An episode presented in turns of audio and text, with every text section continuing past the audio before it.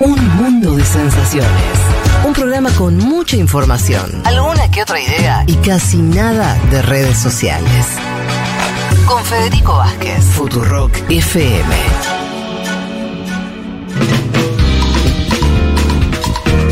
Sigan escribiéndonos. Nosotros nos vamos ahora a otra cuestión que tiene que ver con. Bueno, con lo que está ocurriendo en Estados Unidos. Eh, hay algo que no dijimos respecto de este conflicto que se haya trasladado a la política norteamericana. Todavía estamos viendo ahí esperando las reacciones, Selman. ¿Cómo? No, no se fue muy re- rebuscado. No, digo, vas a hablar de Estados Unidos, Sí. vas a hablar de los republicanos, lo que vendimos en la al comienzo, digo, pero para entrar, respecto de esto que ocurrió en Israel, de los ataques y de la reacción de, del gobierno de Israel, ¿hay alguna reacción para comentar respecto a Estados Unidos que no hayamos dicho? No, a ver, la reacción diplomática, esto de, de la preocupación, salió el secretario de Defensa. No recuerdo si salió Biden Sí, también. salió Biden. Salió Biden. Teníamos un audio. Eh, yo creo que habría que seguir qué pasa en términos de mm, posicionamiento cuando suceda efectivamente una operación en Gaza. ¿no? Mm. Eh, bueno, ya está sucediendo, pero me parece que habría que ver. Bueno, no vamos a ver, es más la parte interna, ¿no? Si hay algún tipo, si hay algún tipo de eh, advertencia por parte de Estados Unidos e Israel, o por el contrario, algún tipo de apoyo logístico en materia de seguridad. Yo pues pensaba esto, no sé qué, qué- si hay algo para decir, pero eh, vir- eh, vos venís contando cómo está rota la, la, la, eh, la convivencia política dentro de Estados Unidos. Y eso se refleja en la política exterior en Ucrania, donde tienen posiciones completamente distintas. Los demócratas bancando, vamos a ir apoyando a Ucrania, a darle guita. Eh, Trump, los republicanos dicen no, esa es una guerra que nosotros deberíamos dejar de financiar cuanto menos y hasta posiciones más comprensivas también respecto a eh, Rusia. Con Israel eso no ocurre, esa, esa división que sí le damos en respecto a Ucrania, ¿no es No, cierto? yo creo que, que ocurre, Ah, eh, ¿y sí, sí, es? pero no- no, no en este caso. En este caso yo he visto a voces que en general son muy críticas de Israel, eh, de la política exterior de Israel en izquierda, y la Nomar, por ejemplo, eh, del sector progresista del Partido Demócrata, que salió a decir, de hecho, para mí el mensaje de ella fue bastante contundente, ¿no? Dijo Sí. como que ante la atrocidad de lo, de lo que estamos viendo, no queda otra que, Sí. que condenar. Eh, después dijo algo más, no sé si era por el contexto o qué, pero digamos, fue un mensaje bastante contundente. Eh, pero digo, en general lo que uno ve es que hay un apoyo, una identificación cada vez más fuerte entre la ultraderecha de Estados Unidos, que es cada vez más grande, Sí. con no diría Israel, diría este Gobierno. esta coalición de Israel. Sí. Ah, no solo Israel, sino los que actualmente gobiernan Israel. Sí. Y hay algo muy interesante porque Estados Unidos tiene una diáspora judía bastante importante. Sí, claro. Y Creo vos- que Nueva- Buenos Aires y Nueva York, ¿no? Son los- las dos ciudades fuera de... eh, Ese que- dato no lo sé. Me imagino que San Pablo también. Brasil tiene una comunidad también muy grande. Ah, bueno, habría que chequear eso. Eh, con lo cual digo, no sé si San Pablo no es otra de esas Mirá. ciudades. Pero sí recuerdo haber visto encuestas que decían que el apoyo al Estado de Israel, o, o- Mm. o mejor dicho, el apoyo a la, a la causa palestina en general en, en Estados Unidos es bajo, para no Sí. inexistente, creció mucho en los jóvenes menores de 25 años del Partido Demócrata. Entonces, ya Ah. uno lo que ve es que hay un tema generacional ahí. O sea, que hay, inclusive dentro de... Pero pará, entendí Sí. bien, vos dijiste que, que hay un vínculo entre los republicanos y el gobierno de Israel, está bien, y, y, un, y bancar a Israel, de, digo, lo de Trump moviendo la embajada, mil datos en ese sentido. Sí. Pero lo que yo no sabía, ¿los jóvenes demócratas son más pro-palestinos que antes? Sí. Ah, mira. Y Sí. eso, No, eso me parece que por el nivel de radicalización que estamos viendo en general, eh, con respecto ¿En a... dónde? ¿En qué no, no, no, Israel, perdón. A todo lo que estamos viendo de los últimos ah, años como Israel. reacciona a lo que está haciendo Israel. como reacción a lo que está haciendo Israel y como reacción a lo que hace la ultraderecha de Estados Unidos. Lo que hace con Trump Israel. con, claro. Como es como espejo interno también. Sí. Bien, bien, bien. Sí, sí. hay- No, no tenía idea. eso. sí, De hecho, eh, ayer Donald Trump acusa a Biden de financiar y le- eh, indirectamente todo lo que sucedió por fondos de la ONU, de la Agencia de Naciones Unidas para Refugiados de Palestina. al- Ah, claro, claro. Ah. Como le da, como, como hay un programita para darle de comer, para que no se muera hambre, que financió el ataque, financia lo- lo- la- las armas de, de Hamas. Mira. Además, Estados Unidos es deudor del ACNUR, o sea, ni siquiera es que dan toda la guita que se supone que van a. Ah, mirá vos ese dato. Un día podemos hablarlo más en profundidad. Bien. Bueno, Bueno, vamos a la noticia de la semana en Estados Unidos. El martes Kevin McCarthy, presidente de la Cámara de Representantes, la Cámara Baja, fue removido en una maniobra impulsada por el ala radical del Partido Republicano, del cual es parte McCarthy, con, fíjense esto, 216 votos a favor, 210 en contra, o sea, un margen bastante acotado. Definido claramente por la participación del Partido Demócrata, que estuvo votando en bloque contra McCarthy. O sea, esto se da por una movida de ocho republicanos en la Cámara Baja, republicanos radicales, que cuentan con todo el apoyo del Partido Demócrata y con eso tumban a McCarthy. ¿Por qué se habló tanto de esto en la semana? Digamos? Porque a priori parece una noticia más bien local, ¿no? Digo, una, una movida del Congreso de Estados Unidos. Bueno, primero porque es bastante inédito, o sea, es la primera vez que un presidente de la Cámara de Diputados es destituido mientras está en el cargo y con una movida de su propio partido. O sea, esto es bastante inédito, que el partido esté conspirando contra su líder en la Cámara sin que haya habido Sí. una cosa que vos digas, bueno, ya esto es inviable. Y no pasó algo que, o sea, no es que McCarthy antes había dicho, ha hecho alguna cuestión en concreto. No, el motivo oficial fue el acuerdo que vos contaste acá la semana pasada entre Claro. los republicanos en el Congreso y eh, los demócratas para evitar el cierre del gobierno federal, ¿no? El acuerdo básicamente patea por 45 días el deadline, con lo cual esto vos lo vas a, a discutir, pero fue ese acuerdo lo que detonó esta votación que organizó eh, sobre todo este diputado llamado Matt Gaetz, que es un diputado bastante trampista. em, Los trampistas de- no querían el acuerdo para evitar el cierre. Lo que dice Gaetz, que fue como el vocero de la operación, dijo que McCarthy fue demasiado blando, que podía haber conseguido más cosas, más concesiones Bien. en términos de reducción de impuestos.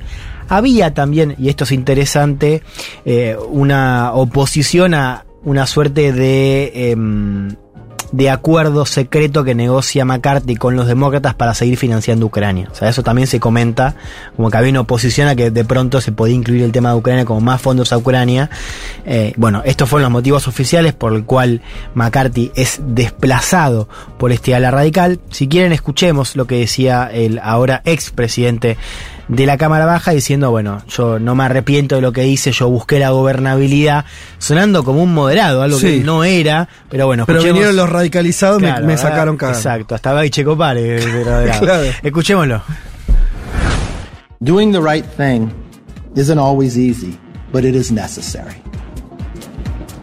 I don't regret standing up for choosing governance over grievance. It is my responsibility.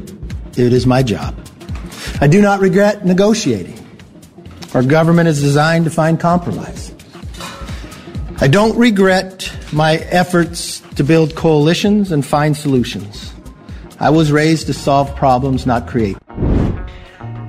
Hacer lo correcto no siempre es fácil, pero es necesario. No me arrepiento de haber elegido la gobernabilidad por sobre el conflicto. Es mi responsabilidad y mi trabajo. No lamento haber negociado. Nuestro mandato fue elegido para buscar acuerdos. No lamento entonces mis esfuerzos para construir coaliciones y encontrar soluciones. Me formaron para solucionar problemas, no para crearlos. Repite demasiadas palabras en esta, en esta locución McCarthy. Pero ¿por qué es Sí. importante? A ¿Por ver. qué? Digo, porque estamos hablando de algo medio finito, ¿no? En otro contexto. Decir, che, una, la propia fuerza política reemplaza Sí. al líder del Congreso, que es otro republicano. Porque eso es Yo clave. creo que hay dos cosas.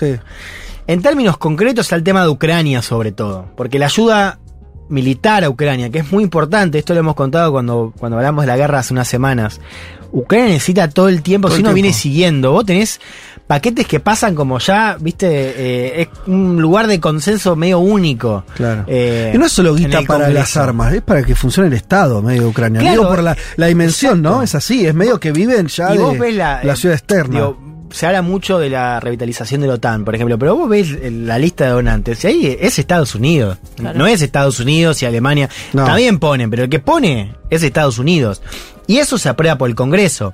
Ahora, vos tenés todavía una bancada generosa de republicanos que apoyan el envío de ayuda militar. Pero si vos no tenés a un Ah, pará, presidente. Eso no Sí. sabía también. Todavía hay muchos republicanos que bancan la ayuda en guita, En por el más que- Congreso sí. que, Trump diga que él no haría eso. Claro, Trump y los otros dos eh, candidatos republicanos favoritos que Pero son. es raro eso, es como una diferencia Hay una- sí. importante entre los representantes en el Congreso de los republicanos, que también son trampistas. Sí. La mayoría. No, no, a ver, ahí tenés un avance importante del trampismo en la Cámara Baja, Sí. ¿no? Eh, pero tenés una parte que de alguna manera respalda o podía respaldar a Trump, o lo respaldó en 2020, en 2016 también, pero como tiene un juego electoral en un estado que quizás no es tan trampista, no, no está alineado con la, Ah, retórica bien, bien, más bien, inflamada. Ok, ok. Que eso es un problema, digo, ha- hagamos una brevísima digresión. El- hay mucho problema para los republicanos que están en estados, para los, un senador, un diputado que necesita de, de la población estatal eh, y quizás no está en, en Miami, ¿viste? Porque Miami, vos decís, el tipo de Florida, está bien, Miami está yendo, Florida, mejor dicho, como estado, está yendo a una situación mucho más radical en términos de su electorado. Mm. Pero si vos sos un tipo, no sé, en Michigan, y no medio que no te conviene sumarte a todo el sistema del trampismo. No te queda otra que apoyarlo si es el candidato. Te entiendo. ¿Entendés? Sí, entonces los que están. Esos, esos, esos, esos republicanos, no sé, uno no sabe cómo llamarlo, porque moderado es medio ra- es una etiqueta regalada no fácil. son moderados. No son moderados. Pero no, No, son. no ¿cómo trampistas puros. No trampistas puros. 100% trampistas. Esos son los que bancan la ayuda en guita a Ucrania todavía. Sí, sí. Bien. Tenés murmullo. Pero por lo pronto, si vos ves las Sí. votaciones. Sale, pasa. sale aprobado. Claro, ahí es muy importante el rol del presidente, porque es el que fija la agenda de votación. Si vos Bien. tenés un tipo que no te está apoyando, es difícil. Por eso McCarthy, él había tenido algunos roces, él había dicho algún murmullo acerca de quizás rebajarla o, o cierta crítica hacia ese nivel o ese volumen de ayuda, pero siempre fue clave para que eso Mm. se haga operativo. ¿Cómo es la narrativa? Perdón que me guste este tema. Si- Sí. Si quieres de otro lado, decime y no te rompo más la bola. Pero a- al interno de Estados Unidos, ¿cómo es la cuestión de todo ese sector importante, el transmismo, diciendo, che, no hay que darle más guita a Ucrania? ¿Es una cuestión, una narrativa, un discurso más fiscalista, decir que, que, que- que el carpintero, ¿no? Que Joe, el carpintero, no pague la guerra de Ucrania? ¿O es una posición Sí, más geopolítica de que decir más- no nos conviene? Hay, hay dos. O sea, el, el que más prende es, es eso, es America First. Es Sí. porque yo, ciudadano de Michigan, le tengo Sí. que financiar a los ucranianos Sí. el Estado. Eso está Sí. bastante claro. Es la, es la más Esa es la que entra, fácil. No, después tenés, Tiene efectivamente, hay sectores del Partido Republicano que están hoy más alineados con Vladimir Putin. Pero está dicho Eh, así. Ellos, ve- pero ellos lo dicen así hacia a su propio electorado. No. No, la verdad que Putin es un tipo muy no. popular eh, en Estados Unidos. Es cierto, digamos, no es que hay una, una defensa abierta a Putin, pero sí hay una, una posición geopolítica Sí. de que no es conveniente para Estados Unidos meterse en ese conflicto. Bien. Algunos lo justifican por el tema chino, es decir, estamos perdiendo atención y Sí. recursos. Y otros, digo, pero son más minoritarias las posiciones que, que de alguna manera buscan algo que en realidad tampoco sería tan extraño, que es darle a Rusia la concesión de que la OTAN no tiene que extenderse más. Eso, existe, existe, como el discurso minoritario. minoritario dentro de los republicanos. Sí, hay republicanos que dicen eso. Ok. No, es, es, es, es interesante porque hay una cosa ahí. Yo la quiero volver a decir porque, porque por ahí tenemos un punto ahí.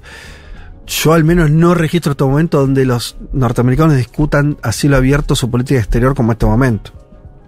Ah, yo no, me crié, yo me crié en un mundo donde los yanquis para afuera era, no se discutía nada, o sea, tam- somos todos eh, lo mismo. Esto para mí es una y- novedad vos total. Lo que ves es que esto tiene fecha de vencimiento, porque mm, al menos así como está, eso no quiere decir que el año que viene Estados Unidos no brinde nada de asistencia, pero vos ves una guerra que está empantanada, Sí. eh, que solamente puede funcionar con, con Ucrania teniendo, digo, funcionar en el sentido de que Ucrania puede resistir con Sí. el apoyo de Occidente, Sí. que ya es importantísimo en, en términos estructurales, pero es difícil pensar en, una, en un escenario donde Se siga mantenga- todo como está. Aún si gana Biden. Es difícil. Es difícil porque además vos. no Entonces ya, ya ganó margen. Rusia, así que digo, si eso es un poco como decís, es cuestión que, digo, Rusia espera y en algún momento se sienta a No, negociar. se, se va, se va a reconfigurar, digamos, se va a Quizás es, ¿Qué es otro tipo de guerra, quizás, no, quizás es, es lo que vení- lo, lo que charlamos en el bloque anterior, De Israel. con guerrilla, no sé, digo, es una posibilidad. Mm. Eso se habla al principio, por ejemplo. Mm. Porque claro, al principio te lo que era. El- al principio era Rusia controla el territorio y vos tenés una resistencia de Ucrania que se muda al otro lado. Digo, es Claro. un escenario que está abierto. No me parece tan descabellado, de todos modos. Ahora, me preguntaste, ¿por qué es importante? Sí. Bueno, por Ucrania, Sí. por la cuestión del cierre del gobierno federal, el famoso shutdown. Sí. O sea, si antes era posible, ahora imagínate, es muy difícil pensar en un escenario donde en un mes vos tengas recompuesto el liderazgo y los republicanos aceptando. Digo, si ya se lo cargaron a McCarthy, ¿por qué no lo harían de vuelta con un tipo parecido? O sea, vos lo que, decís, quiera hay más- negociar. hay con más chance de que se cierre el gobierno. Sí, y eso va a tener efectos económicos para empezar, pero además consume mucha atención. O sea, es, es, eh, o sea, es, es un Lo bajón. dijimos, no es le llega el cheque al, al- al cartero. Claro. Es una situación muy disfuncional. Sí. En general siempre fueron unos días, pero por ahí con este mundo distópico que vimos, esto que vos decís, por ahí, no sé, si no se ponen de acuerdo, se Bueno, cierra es que iba- tres meses. Yo iba a preguntar también, no sobre el cierre del gobierno, sino sobre la interna, o sea, hasta dónde puede llegar la interna republicana entre este sector más duro que no apoya, que, o sea, muy, muy del ala de Trump, y después, o sea, como no sé, viendo la votación de McCarthy, la mayoría de los de los eh, republicanos votaron a favor de que se quede. Sí. Entonces, ¿cómo juega ese, digamos, ese, es- esa diferencia entre los seis u ocho que votan en contra de McCarthy y el resto? Es que en realidad, mira, vos tenés que seguir ahí lo que se llama el Freedom Caucus, que es como el ala más radical Sí. de, de la Cámara Baja. Eh, ¿Cómo Freedom Caucus? Freedom Caucus, que es como son los libertarios, pero ¿Y sí, caucus? más ¿Qué de quiere extrema decir? derecha. ¿Qué quiere decir? Eh, caucus es un método de votación. Bueno, de hecho. Ah, el caucus, primaria- sí, sí, la- la- el sistema de primarias. Sí, sería como. No sé cómo sería la traducción acá. Eh, Sí, como- Asambleas. Sí. ¿no? Sí, pero esa asamblea libertaria dentro del Partido Republicano tiene más que ocho. Eh, de hecho, uno de el número dos de, de esa asamblea, que es Jim Jordan, es el que ahora propone a Donald Trump como el sucesor de McCarthy. Jordan votó en contra de la institución, pero es un tipo que de llegar al, liderazgo republicano en la Cámara estaría mucho más cerca del trumpismo que de lo que estaba McCarthy. Entonces, digamos, ahí también juega más allá de cómo se, cómo se votó. Recordemos que McCarthy, cuando llega, llega al cargo después de ganar los republicanos la elección de medio término, se vota 15 veces. O sea, el tipo ya tenía un murmullo en contra dentro del Partido Republicano. eh, con lo cual es difícil pensar en que hoy un líder de la Cámara Baja de los republicanos contente a todo el espacio. Entonces, este quilombo lo vas a seguir teniendo. Vos me preguntabas por qué Tengo era una. importante. Tengo una pregunta más. Dale, a ver. Igual dale que las- es como una conferencia tiempo, de prensa y vos después. Estoy leyendo que a Donald Trump le ofrecieron tomar la. Sí. ¿Quieren escuchar? Escuchémoslo. Escuchemos a Trump A ahora. Le preguntan a Trump, che, ¿vos lo agarrarías el trabajo? Y Trump dice, mucha gente me lo está diciendo, pero escuchemos. Great, great people. Would you take the job? A lot of people have asked me about it. I'm focused. You know, we're leading. I don't know you. I'm sure you don't read too much in the papers, but we're leading by like 50 points for president. You know, my focus is totally on that. If I can help them during the process, I would do it. But we have some great people in the Republican Party that could do a Bueno, ahí le preguntan eh, si tomaría el trabajo, porque recordemos, Trump podría hacerlo porque para ser presidente de la Cámara Baja, vos en teoría podés venir de afuera de la Cámara. ¿En no hace serio? falta que seas diputado. No sabía Sí, eso. Sí, tenés que ¿Cómo? reemplazar una regla interna, pero lo- los republicanos lo pueden hacer. Puedes no ser congresista. Sí. Eh, Trump dijo que podía ocupar de manera interina el cargo, ahora ya no, ahora ya lo nominó a Jordan, pero Trump dice, mucha gente me lo ha preguntado, pero dice, estoy enfocado y dice, no sé si te enteraste, pero quizás no lo ves en los diarios, pero estoy ganando por mucho, por 50 puntos, Sí. pero si los puedo ayudar durante el proceso, lo, lo Hasta voy que a sea hacer". presidente. Claro. Mm. No, dos apuntes, pues vos me decías, ¿por Sí. qué es importante? Yo te digo, bueno, primero por esto concreto de Ucrania y el shutdown Sí. en Estados Unidos. Y después por lo que dice. A ver, veamos medio por encima cómo está funcionando hoy el Estado norteamericano. Al presidente de la Cámara Baja se lo acaban de cargar en su propio partido. Es la primera vez que pasa. Mm. O sea, es un terreno desconocido. Nunca, jamás pasó algo así. Eh, lo cual ya te denota cierto grado de, de caos digo, Mm. dentro. El líder de los republicanos en el Senado, que es Mitch McConnell, es un tipo que tiene más de 80 años Sí, sí, seguro. muy viejo. Se congeló dos Sí. veces en público Sí, hace un se mes. frizó grosso, sí. Do- pero tuvo que salir Tremendo. a decir, o sea, lo, lo salieron a jubilar porque el tipo se quedó frisado Sí, en frisado. cámara. Muy parecido a, A en ter- Biden. a Biden, que es el presidente de Estados Unidos, que no puede hablar en público porque tiene o se tropieza o se tropieza verbalmente, si querés, ¿no? El dueño de Commander.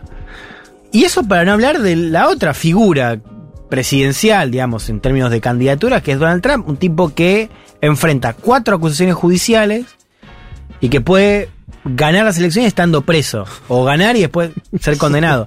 Digo, Sí, es eh, primera potencia. cosas que pasaban en O sea, Burundi eh, antes. porque vos decís, Estados Unidos tampoco era un modelo de democracia liberal. digo, por ejemplo, con supresión del voto. Vos tenés estado donde Sí, sí. por mucho tiempo la gente de color no, votaba. Sí. ¿no? O, o mismo ahora le cuesta, digo, se vota un martes para empezar. Sí.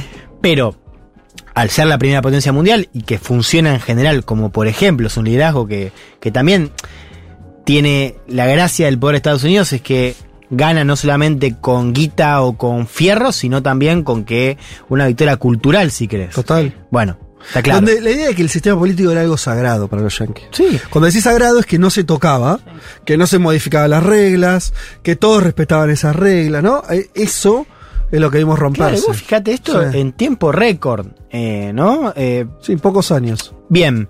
Y eso me lleva a este punto que quiero hacer y con esto termino, Sí. digamos, que es eh, el elefante en la sala, que es cómo Mm. Trump rompió el Partido Republicano, o sea, cómo el Partido Republicano está tomado por un movimiento de extrema derecha que cada vez más conspira contra el sistema, porque, a ver, ya no es que hablamos de un movimiento político que tiene aspiraciones que a veces pueden chocar contra ciertas reglas del sistema político, ¿no? Eh, o que a veces su comportamiento impide quizás aceptar esas reglas. No, acá ya estás viendo un comportamiento que es directamente contra el sistema, ¿no? Eh, leí esta semana un argumento súper interesante de Julia Azari en, en el blog político, que ella dice, claro, nosotros estamos pensando en Trump como un líder de un partido, y Trump es un líder de un movimiento. Claro. Pues ella dice, vos en la ciencia política, si querés, la relación entre líder y partido siempre es inestable, digamos, de alguna manera, Sí. pero es interdependiente, en el sentido Sí. de que el partido necesita al líder para plasmar una visión en el Ejecutivo, para llegar al Estado también, eh, y para la conducción. Y por supuesto... Para que la el- gente vote. Digo, Claro. Sí, sí. Y, y viceversa, claro, el líder, el presidente necesita al partido para hacer campaña, Sí. bueno, los recursos, en fin. Dice, Trump no se comporta como un líder de un partido, No. se comporta como un líder de un movimiento, y el movimiento tiene otras bases, o sea, es mucho más ideológico, es mucho más performático, y propone un cambio mucho más radical, o sea, Trump... Si uno lee lo que está diciendo, no no está proponiendo una visión, no sé, eh, más libertaria de pronto de la economía estadounidense. Está proponiendo una barrer con el sistema político como lo conocemos. Más en esta clave de venganza. O sea, ya la- el tono de trama ahora es más como de vengarse contra los que no lo dejaron hacer Claro. cosas en, en 2020. Digo, ahí me parece ahí un punto interesante, porque efectivamente lo que ves es que es un partido que, que está lidiando con un movimiento de extrema derecha adentro. Porque el movimiento político, el movimiento social tiene ot- otras reglas, otra manera de operar. Y el trampismo se parece cada vez más a eso. Y el Partido Demócrata está funcionando como un partido actualizado, si querés, pero un partido normal, establecido, Sí. ¿no? Con un líder. Biden es un Sí, típico sí. líder de un partido. Sí, nadie espera, digo, todos, digo, Biden, que además está muy grande, puede ya tener otra presidencia o no, pero digo, después los demócratas procesarán su interna, surgirá otro. Vos fíjate cómo votaron ahora, votaban todos en bloque, ¿no? Y era un tema ríspido, si querías, esto de si le apoyaban o destituían a, a McCarthy. Creo que ahí tenemos que verlo, ¿no? O sea, cómo... ¿Cuáles van a ser los lugares Sí. donde eso se va a resolver también, no? Porque ¿en qué lugar se va a resolver todo esto que estás contando? Bueno, Son las elecciones. Yo con eso, que eso, que eso quería decir, ¿no? social. Eh, no, porque a ver, el tema son las bases, lo decimos siempre. Eh, El, el tema no es que Trump crea o que diga que le roban la elección. El tema es que la gente, que el electorado republicano le crea, ¿no? Esto lo decimos siempre. Por eso también gana la interna. La interna, de todas maneras, tiene más un, un componente mucho más movilizado. La pregunta es en las generales, ¿no? Tenés más votantes moderados. Ahora, solamente también un- una, una digresión o un paréntesis. Esta fisura es anterior a Trump. Digo, ya el Tea Party en Estados Unidos, en el Partido Republicano, a partir de 2009, ya planteaba una radicalización difícil de gestionar en este sistema. Ahora, sí creo que el hecho de, de que haya un líder claro como es Trump cambia la ecuación. Con lo cual, no es lo mismo si a vos toda esa radicalización la tenés puesta en un líder o si hay algo más, articu- más desarticulado. No, claro, ¿no? claro, claro. Pero digamos, cierro con, con esto. Vos me decías cómo se va a resolver. Eh, yo lo, lo- lo pienso de la siguiente manera. El Partido Republicano tiene un problema demográfico. O sea, hoy para ganar en Estados Unidos el Partido Republicano con la estrategia de votos de hombres blancos eh, con poca educación, sumado a, a lo que ya votan los republicanos, que jamás podrían votar por un demócrata, aunque no les guste Trump, eso le alcanza para ser competitivo. No significa favorito. Al menos competitivo porque puede perder el voto popular, pero gana en ciertos estados. Sí. Claro. Eso es, la estrategia de, de Trump, ¿no? Esta idea más, algunos dicen populista, pero apelando a estas franjas obreras, eh, donde les puedes meter estos miedos, ya sea China, ya sea lo progre, en fin. Eso tiene un límite que se está curiosamente estrechando ahora. ¿Por qué? Porque Estados Unidos, antes que nada, es cada vez más diversa. Entonces vos en estados tradicionalmente republicanos, como por ejemplo Arizona, como por ejemplo Georgia, que votaban siempre a republicanos, ahora votaron demócratas. Texas, que es una pieza importantísima en el colegio electoral, por la inmigración Sí. en parte, es, es- es- tiene cada vez más peso demócrata. Bueno, el, el casi tuvieron, eh, votaron un gobernador, creo que al final no ganó, ¿no? Al final no, era Beto- Pero Beto digo, pero estuvo, cer- estuvo cerca. Estuvo cerca en un estado que en general era muy rojo. Bueno, algunos decían que Biden podía ganar Texas. Digo. Entonces, esto sumado al voto joven dice que en algún momento, no tan lejos, para ganar elecciones el Partido Republicano tiene que apelar a otro discurso, que lo va a poner en contradicción con por lo menos el trampismo. Entonces, la pregunta es si vamos a llegar a verlo o no. Vos estás diciendo que el trampismo cada vez se hace menos potente electoralmente. A pesar de que sea muy le va a potente alcanzar, como liderazgo. ponele que pueda, yo digo, hoy puede ser competitivo todavía la estrategia que tiene Trump. Eh, no es la mejor, De Santis la tendría mucho mejor. De Santis, el otro candidato republicano que va a perder la interna, contra Biden le iría mejor, porque ¿Por es un tipo, porque no tiene la carga del 6 de enero, porque Mm. es un tipo que le da mejor con las mujeres, es mucho menos dramático, Mm. si querés. Eh, Trump, con las mujeres de los suburbios, sobre todo, tiene una muy mala relación Mm. electoral. Digo, eso te alcanza para esta elección. Después ya no, porque esto está pasando muy rápido. O sea, y, y la elección en Estados Unidos se define por estados. Ah, Hay algo que decía, no nos podemos extender mucho más, pero si, si es lo que estás diciendo, me acuerdo a Calvo eh, decir eh, que, mm, que el Partido Republicano, el trampismo, como para tomar como vos le decías, está como haciendo un uso eh, al límite del sistema político. O sea, la idea de que la medio está resignado cada vez a no ser eh, eh, mayoritario, pero con estas estrategias de diversos estados también de, de, eh, complicar el voto donde no les conviene, de cambiar las reglas Claro. electorales eh, aquí y allá. Es todo como para mantener esa mayoría del colegio electoral. Sí. Pero lo que decía Calvo es, el tema es que estos cada vez están forzando cada vez más algo que cada vez más se diferencia el voto popular, o sea, lo que la mayoría Sí. de la gente quiere, Tal cual. del sistema político que es cada vez más enmarañado para que Sí. los republicanos ganen. Dice, en un momento esto, o, o, se, o cambian el sistema, Sí. o, o empiezan No, a perder como la guerra. No, y además ya no tenés más recursos para evitarlo. Claro. Así que digo, la pregunta también es, es, es cuánto aguanta el sistema político. Mm. No, ¿cuánto aguanta? Ya con estos asteriscos que ya estaban desde antes. Sí. Eh, vos tuviste hace un par de años con mucho menos drama, eh, digo, drama agrega- agregado por el tema judicial y demás, una guerra en Europa, un intento de golpe de Estado. Digo, estuviste lejos de que eso se concretara, Sí. pero lo tuviste y eso Sí. es inédito. Entonces, si mirás un poco a futuro, yo no sé hacia dónde estamos Mm. yendo en términos de- del sistema político en Estados Unidos, que además, por cierto, funciona con dos partidos y con esta idea del pacto de caballeros, ¿no? De dos partidos que acuerdan en el Congreso y si no, no, no, no funciona. Bueno, un apunte nomás para complementar. Sí. Me dice Sebastián, nos dice Sebastián Moltracio que cocus es una palabra indígena, significa reunión, específicamente a reuniones chicas en carpas entre líderes. Se pasó esa palabra a las relaciones internacionales y a la negociación y se estudia en mediación. Ah, mirá Así vos. que buen aporte, Qué aporte, de eh, Sebastián. interesante. Bueno, eh, súper interesante y complejo, y por eso es interesante. ¿eh? Eh, lo complejo es lo interesante, no al revés, aunque esta era te va a querer lo contrario. Complejo e interesante lo que acaba de contarnos entonces Elman sobre la dinámica política norteamericana. Eh, ¿Nos vamos escuchando una canción? Maini, ¿sí? ¿Espineta? Bien. Hablando de otro país. Espineta y los osos del desierto haciendo Holanda. Ya volvemos.